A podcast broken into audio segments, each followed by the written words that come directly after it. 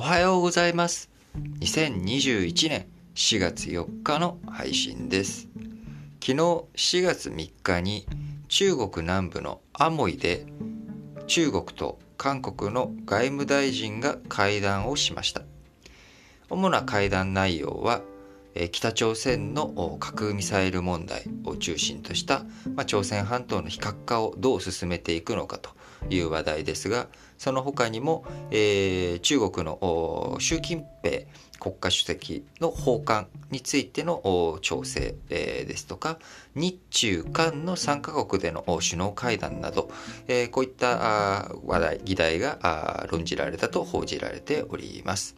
今あちょうどですねあの各国と、えー、日本とアメリカの3カ国で、えー、交換会議交換会議をアメリカで開催しております。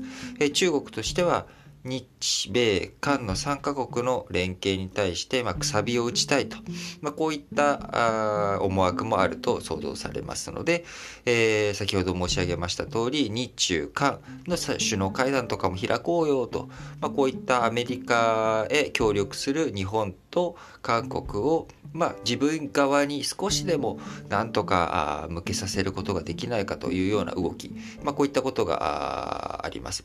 えーまあ、いずれにしろですね北朝鮮の問題どういうふうに解決していくのか国際社会の連携が試される時期になってきております。